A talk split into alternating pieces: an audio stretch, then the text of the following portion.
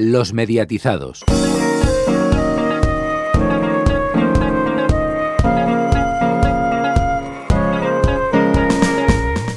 Momento de la entrevista en los mediatizados y hoy tenemos que decir que el entrevistado ha suscitado interés entre nosotros, entre los mediatizados, porque hoy no estoy yo solo, está aquí también Juan Manuel Silvestre, alias Palaciego. Muy buenas tardes. Buenas tardes, Rubén. Buenas tardes a todos los compañeros. Y también Alfonso Hernández, que se ha venido un poquito antes. Hola, buenas tardes. ¿Y quién es este entrevistado que ha levantado tanta expectación? Pues es locutor de radio, es todo un veterano de este medio y dirige Despiértame Juanma en Melodía FM. Por supuesto, es Juanma Ortega. Muy buenas tardes. ¿Qué tal, chicos? Buenas tardes. Encantado de estar aquí. Y encantados nosotros de tenerte. La primera pregunta es bastante obvia, pero es poco menos que imprescindible. ¿Qué se siente al volver a hacer un morning después de tantos, tantos años? Pues mira, es muy lo típico que se dice de me alegro que me hagas esta pregunta, ¿no? A ver, eh, yo, juré no volver a hacer un programa despertador, ¿eh? De verdad, porque acabé muy, muy quemado de, la etapa 40 principales y la etapa allá, porque, claro, quieras o no, era muchísima atención, era, era otros tiempos. Pero ¿qué pasa? Que al ver este caramelito, porque es un caramelito, y te lo ponen delante y lo ves y es bonito, y cuando, cuando lo calzas como un guante, te sientes de una manera tan cómoda, porque claro, es como, esto lo sé hacer, ¿sabes? Entonces, mm, me ha resultado muy bonito, eh, ha sido una, una, una experiencia como de guante, como de volver a sentirme en mi salsa, pero viendo cómo ha evolucionado, porque yo dejé andar ya hace 11 años, entonces de pronto el darme cuenta de en esta década larga, cómo ha cambiado todo y cómo ha cambiado la manera de hacer los programas despertador y tal, la verdad es que me ha gustado mucho, ha sido una experiencia inolvidable y maravillosa que la estoy disfrutando todos los días y creo que se nota que lo estoy disfrutando porque lo estoy pasando en grande. Precisamente hace unos días destacabas en un comentario en redes sociales el valor de la música en los mornings. Y yo quería ir a este punto porque me llama mucho la atención que en tu programa comentas de todas y cada una de las canciones que se pinchan, cosa que es algo que se ha perdido y que veo como que quieres recuperar. Bueno, hoy reconozco que ha habido dos canciones que no he podido ni presentar ni despedir, y lo llevo mal, ¿eh? Lo llevo Vaya hombre, pero hemos ido a hacer la pregunta el mejor día. no, no, pero te cuento, ha tenido un motivo, y es que sobre todo y lo más importante es no dar demasiado la tabarra al que está escuchando la radio. Entonces, si yo ya me he tirado dos minutos porque estábamos hablando de algo tan importante como era el tema de la, de la conducción en estas circunstancias de temporal. Entonces acababa de intervenir un especialista que lógicamente cuando un especialista, un, maestro de conducción, un hombre que te enseña conducción en circunstancias peligrosas, no le vas a cortar, es que está, es que puede haber vidas en juego gracias a eso. Entonces he tenido que dejarle hablar más de los dos minutos que tengo como tope para mí autoimpuesto. A mí la cadena me ha hecho haga lo que quiera, pero es que yo tengo muy claro que los dos minutos es el tope y que he dicho, mira, yo no, no voy a hablar más, aunque sea para presentar una hermosísima canción que menos mal que todo el mundo ya conoce, ¿sabes? Pero, pero quiero decir con esto que para que veas que es una excepción. Es decir, nosotros estamos programando del orden de unos 10 discos a la hora, 10 canciones a la hora. Y cada una de esas canciones es un tesoro.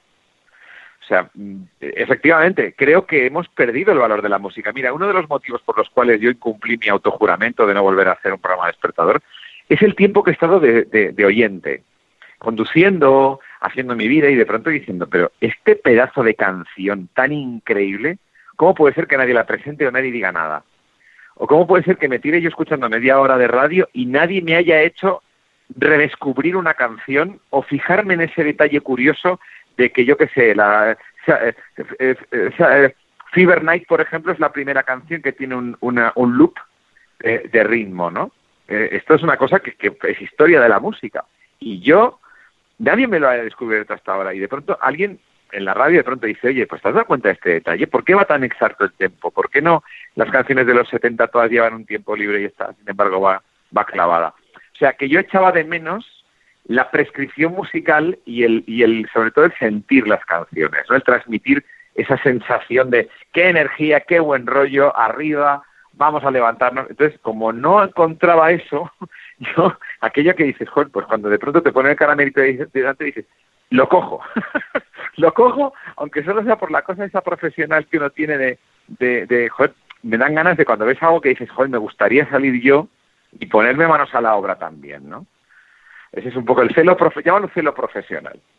Bueno, un caramelito, pero que en realidad era un pedazo de encargo porque retomabas la franja que dejaba Nuria Roca. Al principio. Pero desde un planteamiento muy distinto, ¿eh? Perdona, Rubén, te he interrumpido, disculpa. Dime. No, no, no, totalmente, totalmente en el tema, porque precisamente los primeros días se preguntabas en redes sociales si has dejado de escucharnos, di por qué. La verdad es que hubo pocos comentarios en ese sentido y el programa tampoco ha bajado tanto. ¿Cómo está el feeling que tenéis ahora mismo en la emisora? ¿Cómo hacéis balance de estos pues cinco meses más o menos? Te cuento que es extraordinariamente bueno por una razón, porque el planteamiento no es suceder a Nudia Roca, en absoluto. O sea, el planteamiento es dejar de hacer un programa, un magazine, para hacer un programa musical, con lo cual es partir de cero. O sea, yo no, yo no he venido a sustituir a Nuria Roca, ¿eh? O sea, nadie lo, ese no es el planteamiento. El planteamiento es que la cadena deseaba volver a poner música. Es que es lógico, es una cadena musical y te digo una cosa, para mi gusto, y no es porque esté ahora ahí, ¿eh?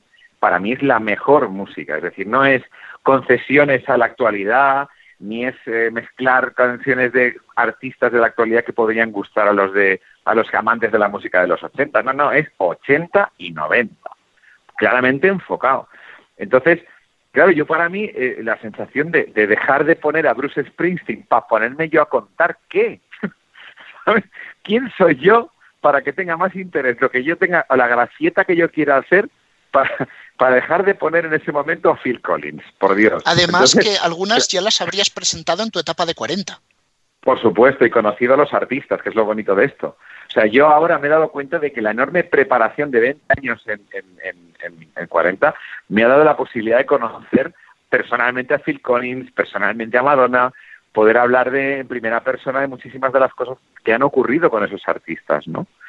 Entonces, el valor de la música, pues es infinito. Y entonces, en cuanto a lo que hablábamos del, punto de partida y de la situación y de cómo se está viviendo, te explico. Eh, la situación base es un programa que no estaba previsto realizar. Es un programa musical que parte de, una, de un conocernos, eh, Patricio y yo, hemos compartido escuela eh, de radio, que es la escuela catalana de los años 80, que vosotros sabéis que de ahí han salido un montón de gente, incluso la generación posterior o sea, ya en los 90 empezaron a aparecer algunas de las personas que nosotros de alguna manera criamos haciendo radio local, que es como se hacía radio en Barcelona años 80, ¿no?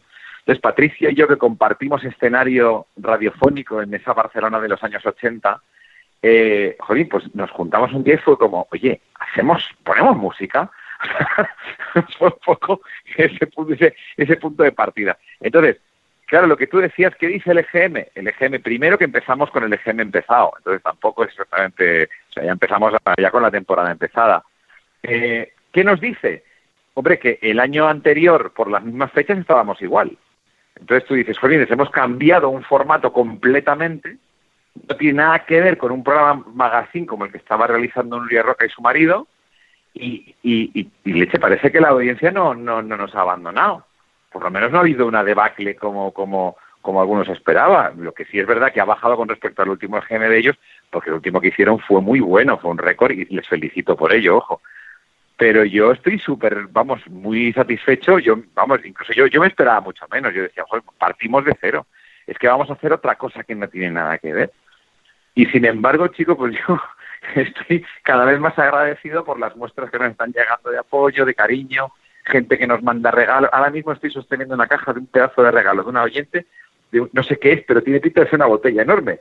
O sea, no sé. O sea, yo estoy agradecidísimo a la, a la audiencia, ¿no?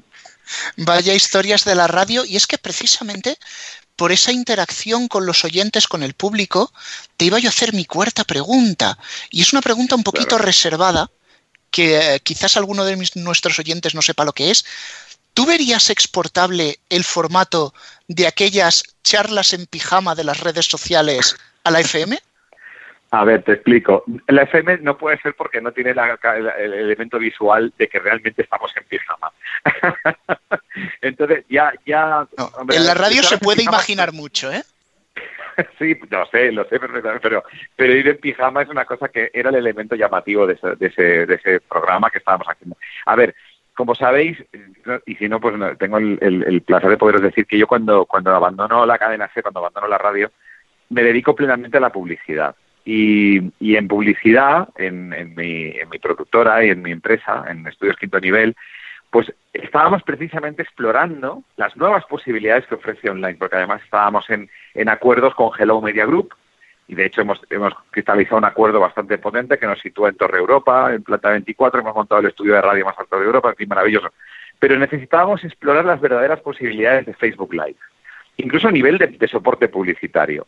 Entonces, digo, bueno, pues me pongo el colegio de Indias, yo tengo que aprender cómo funciona esto. Y pensé que lo más, eh, no sé, lo más eh, sencillo era ponerme yo delante, pues eso en pijama. Dije, mira, a las nueve de la noche es una hora estupenda para ponerme delante de la cámara y empezar a hablar con personas que de otro modo no hablaría. Y vamos a comentar un poco la vida y las cosas.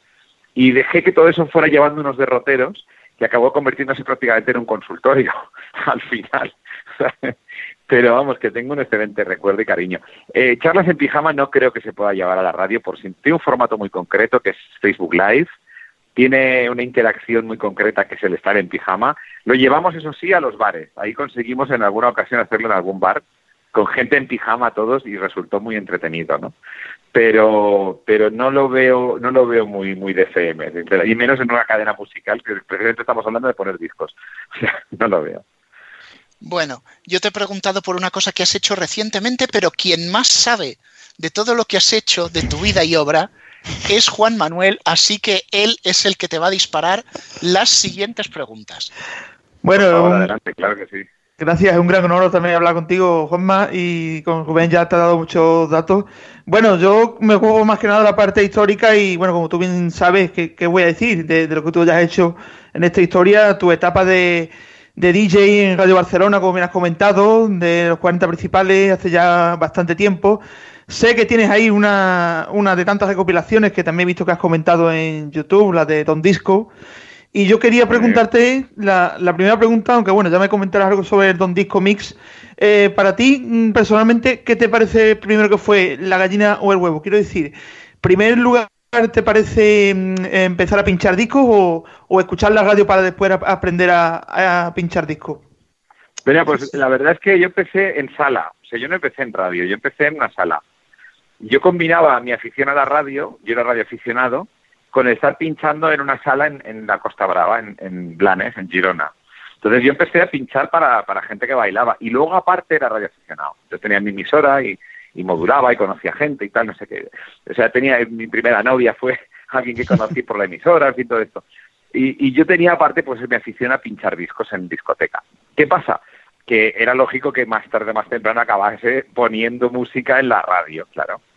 Y sí, sí, y, y, monté mi primera emisora de FM en mi casa, le robé la tabla de planchar a mi madre, coloqué encima dos platos giradiscos, una antena en el balcón, monté un Saleskit que aún conservo y aún funciona y aún emite, aún emite, lo probé hace, hace poco y emitió todavía en la banda de FM, y así fue como empecé en la radio. después ya vino mi, carrera profesional, pero mis primeros pinitos fueron con, la radio que monté en mi casa.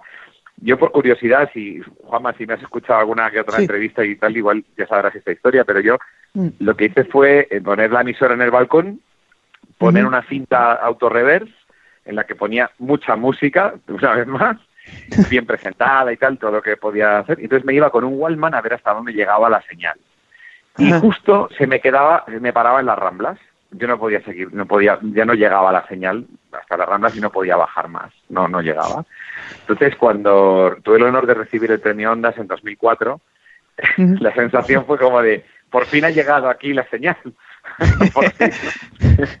claro. Bastantes años después. es que está, es muy bonito y además está muy curioso por eso, porque ahí, puede, a raíz de eso, muchos DJ han empezado también a ser locutores de radio. Claro, aparte de tu ejemplo, de Tony Peret, como no, de, sí, Sí, sí, Grandísimo, claro. Y, y, bueno, otra de las preguntas que yo quería hacerte, porque también lo he visto en YouTube, eh, aparte de la documentación, es que tú, por ejemplo, presentabas un programa de noche, no aparte el, de, el de Morning, sino la otra noche, Sí, sí, sí, sí, Ahí mezclabas ya un poco de conversación con, música y, lo que me sorprende además de, cuando estabas tú también en la etapa de allá, que, que yo te lo voy a comentar porque a poquita gente se lo he dicho, yo ponía Canal Plus cuando cerraba la, emisión solo para, para ver, para escuchar allá. Y, y, escuchaba, y, escuchaba ya por, por, la, por la carta de Canal Plus, entonces me, me acuerdo de... La carta de ajuste, sí, sí, sí, sí, la carta de ajuste, efectivamente. Sí, bueno y, y, me acuerdo que sorprendía, me sorprendía mucho porque gracias a ti, por ejemplo, empecé a escuchar el tema de, de Smart Town Boy, porque lo escuché en una desconexión que, que pusiste en hace ya, pues, pues 15 o 20 años. Sí, sí, sí. Y, de, hecho, esa, esa, esa, canción la acabo de poner hoy, hoy mismo la he puesto precisamente. Sí, eh, me parece, y además cuando he escuchado la otra noche también el programa, eh, el eclecticismo musical de, de poner las preguntas y, perdón, de poner la música en, aquella época mezclándola. Entonces, claro, yo creo que mm, mi pregunta es también, ¿tú qué opinas que es mejor? ¿Hacer un programa de noche como la otra noche, que era toda la noche, o, por la mañana, como ahora tienes tú? Sí, mira, esto te lo resuelvo muy fácil porque es muy bonita la historia. Realmente, la otra noche es el, embrión de Andaya.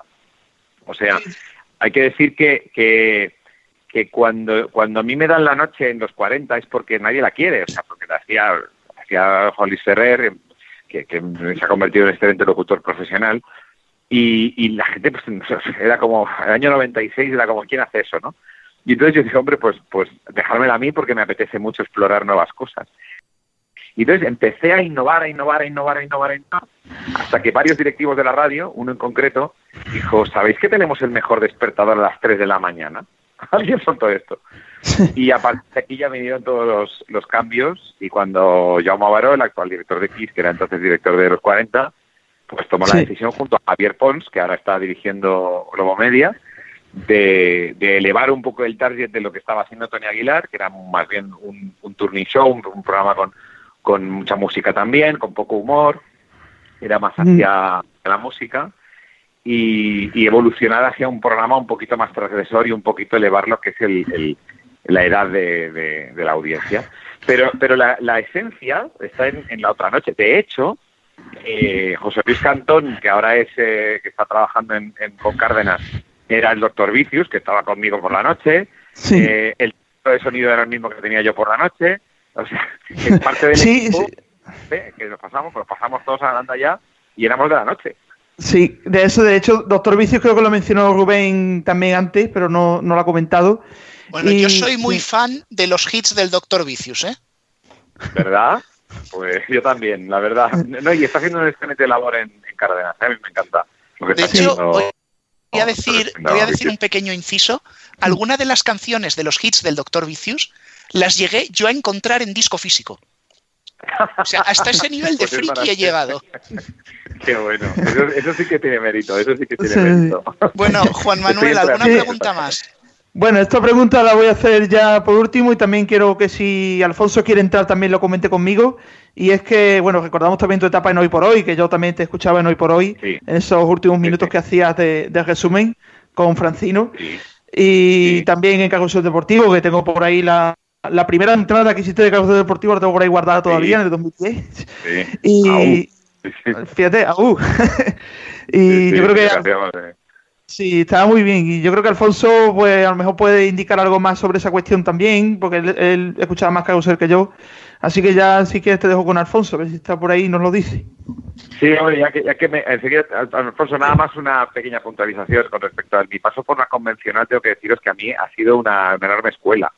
O sea, a mí me ha servido de tanto el pasar por la radio convencional y de hecho, vamos, o sea, de cómo llegué viniendo solamente a hacer música, música, música llegar a, hoy por hoy al programa número uno de la radio española, ¿sabes?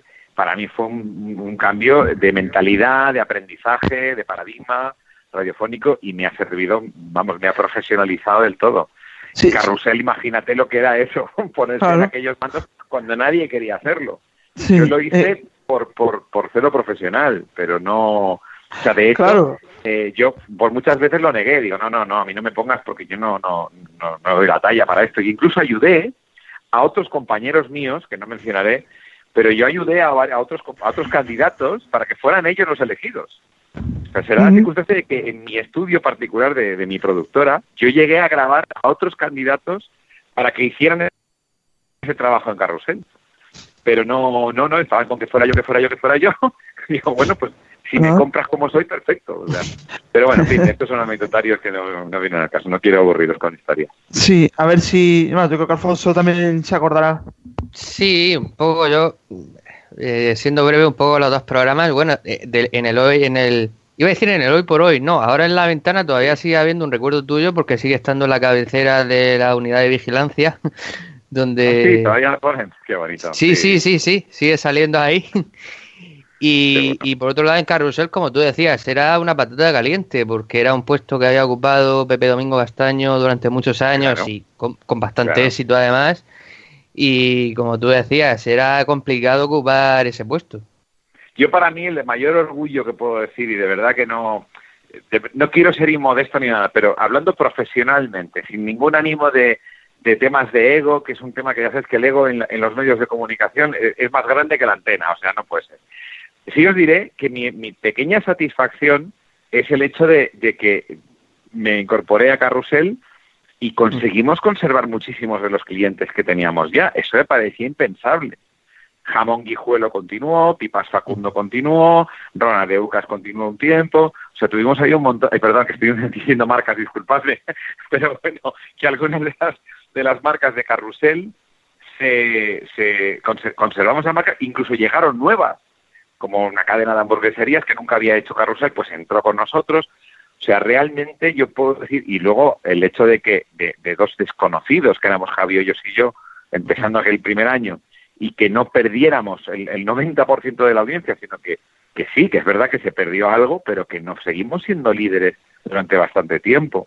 Luego con, con Manu Carreño y con Ponsetti aprendí un montón, me divertí muchísimo y fue una etapa bastante larga, más de lo que yo ahora mismo puedo recordar, que ha sido cuatro años eh, en, una, en un puesto, como bien decir, que, que, había llevado adelante nada menos que Pepe Domingo Castaño. Entonces, para mí, pues ha sido un honor, un honor ver que de, de, la, de los insultos y amenazas del principio, antes de que yo empezara, poco a poco se fue cayendo y hubo hasta gente que decía, no, no, si a mí me gusta ponerlo por ti. Y yo dije, Jolines, pues, pues esto es un, un, un cambio de, de, de, de, lo que podía ser, de, lo que podía haber sido, pero tremendo, ¿no? Y de hecho la cadena cuando te conserva allí no es por otra razón, sino porque realmente le funciona, con lo cual el haber estado cuatro años ahí en ese puesto ya me dice que no fue un remiendo ni un parche, sino una decisión bien meditada y que tuvo su final, porque es que claro, yo ya teniendo un niño de tres años, los fines de semana quería que volvieran, volvieran a ser míos.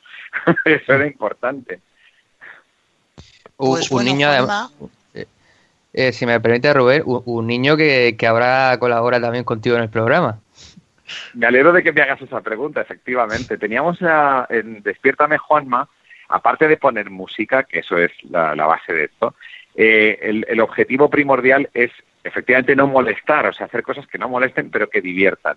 Entonces, si yo paro de poner, como os he dicho antes, a un grande de la música, como puede ser Prince, que sea pues para poner algo que divierta, ¿no? Que sea entrañable o que tenga un punto especial. Entonces, tenemos pequeños colaboradores que mandan, con los que tenemos pequeños acuerdos, con los que pues, hacen llamadas muy breves de 40, 50 segundos, imitadores que lo clavan, que me encantan, nuestros imitadores son fabulosos, y decíamos, bueno, y falta la hora de los niños, porque claro, de ocho y media a nueve hay un público mayoritariamente en coche conduciendo con niños en el coche. Entonces yo digo, bueno, hay que hacer algo para los niños.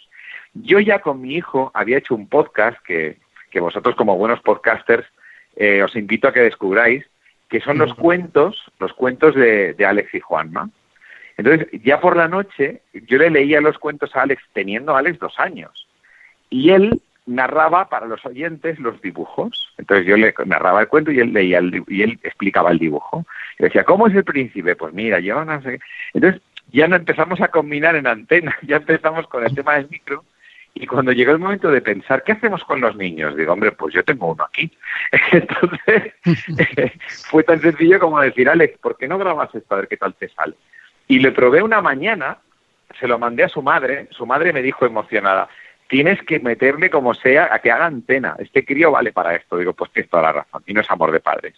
Entonces se lo presenté a Patricio, y dijo, oye, pues suena muy bien el nene. Dice, y además no lo veo nada forzado, no es el típico niño que le pones delante un papel y que tiene que hablar, que a veces ocurre muchas cuñas que oímos niños que están leyendo. dice, no, no, y digo, no, no, es que él no lee, él, él se inventa sus cosas y se hace sus guiones él a lápiz y se hace sus... Digo, pues mira, para adelante, con siete años ya está de, de que en una cadena nacional, digo, pues para adelante. y así fue como surgió la radio de los niños con Alex Ortega. Pues bueno, ahora sí, estamos llegando al final de una entrevista que ha sido la mar de interesante. Y yo te voy a pedir una, una, última, Juanma. Antes yo mencionaba que en, redes sociales preguntaste eh, si nos has dejado de escuchar, dinos por qué. Y yo ahora te voy a pedir lo contrario. Que nos digas por qué te tenemos que escuchar todas las mañanas en Melodía FM. No, no tenéis que hacerlo. Es una elección absolutamente libre y no soy nada talibán. A mí cuando hay gente me dice, oye, lo siento, pero yo escucho no sé qué. Digo, no, no, no, cada uno elige. Vale, eh, danos una razón para elegir. Sí, sí, para elegirlo, vale, muy bien. Yo creo que lo primero es decir, primero, la música. Repito, esto es lo más importante. Pero, claro, a diferencia de ponerte un servicio de streaming para escuchar música, lo que te ofrecemos es la música presentada, prescrita con el entusiasmo y con la energía que te va a animar por la mañana yo recuerdo que a mí los DJs me ponían la piel de gallina cuando me presentaban una canción.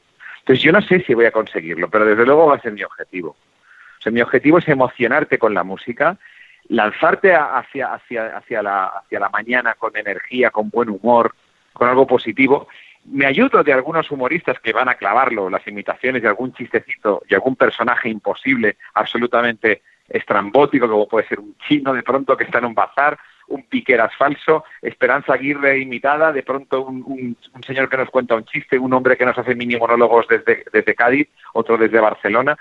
Entonces va a haber elementos muy breves que sobre todo lo más importante no van a cansar, porque duran pocos segundos y porque bastante la gente tiene ya en la cabeza, bastantes preocupaciones tiene ya como para que les hinchemos la cabeza hablando y hablando y hablando. Si eligen una cadena musical, no es para que les hablen, es para que les pongan música que les estimule por la mañana y la voy a intentar presentar para que les transmita esa buena emoción, esas buenas sensaciones y esa energía para emprender la mañana con ganas y enfrentarte al día a día con otra positividad. Entonces, creo que en el panorama actual la gente tiende a, contar, a hablar mucho, la música no deja de ser a veces un relleno o una cosa que no, no presentan con, con interés o que no cabalgan, como bien la palabra dice disjockey, sobre las canciones. Entonces yo invitaría a que probasen una mañana.